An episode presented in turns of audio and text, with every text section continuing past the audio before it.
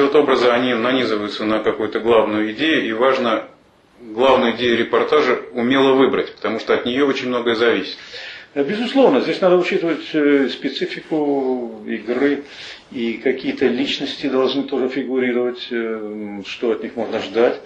Вот. И, конечно, язык должен быть э, каким-то ну, ярким. То есть человек, который сидит за микрофоном, должен помнить, что он грамотно работает прежде всего в плане языка. И, конечно, какие-то нестандартные такие вот Э, выражения как бы, в какой-то стандартной ситуации, они всегда играют, они запоминаются.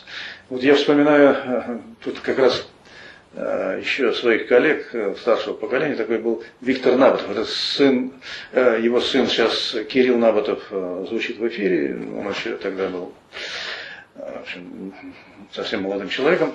А Виктор Набатов это один из моих коллег вот того времени, это были 70-е годы, он э, работал на хоккее в 20 спорта, как раз был какой-то международный турнир, или, или это была встреча с канадцами, в общем, в то время приезжали всякие серии были.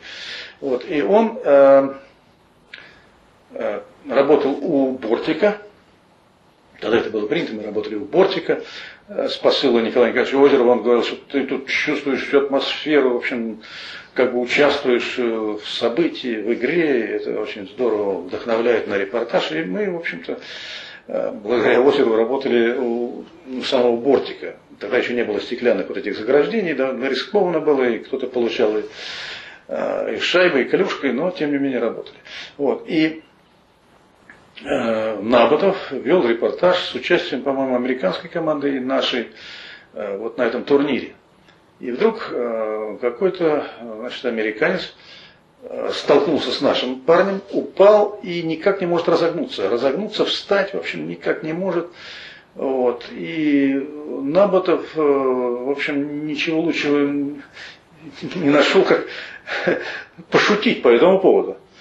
Когда тот все-таки разогнулся и встал, встал, и потом, значит, э, чуть-чуть отдохнув, принял участие.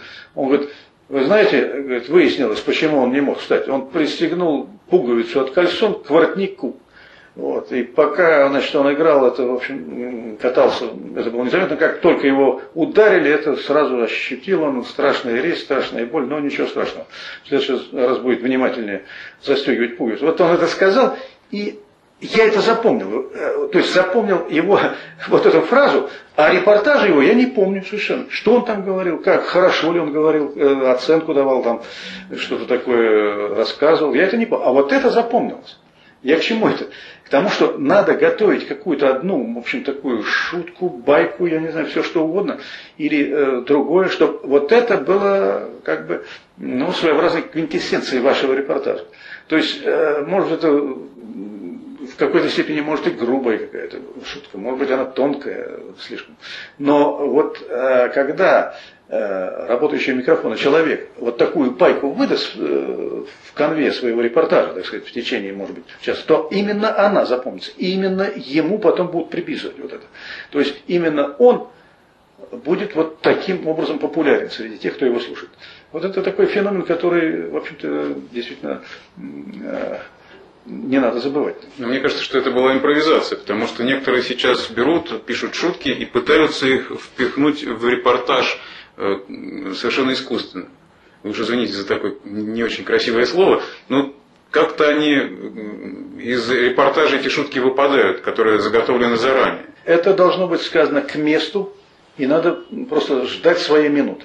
То есть э, вот эти шутки надо держать Э, в кармане всегда. Но если какая-то ситуация вдруг возникнет, и вот эта шутка, сказанная вовремя, это, знаете, как хорошо э, э, рассказанный анекдот к месту, и он запомнился, и смешно, и все прочее. То есть надо искать как бы вот ту минуту, ту секунду, когда это можно сказать. Не просто вот выпалить, а вот именно по обстоятельствам.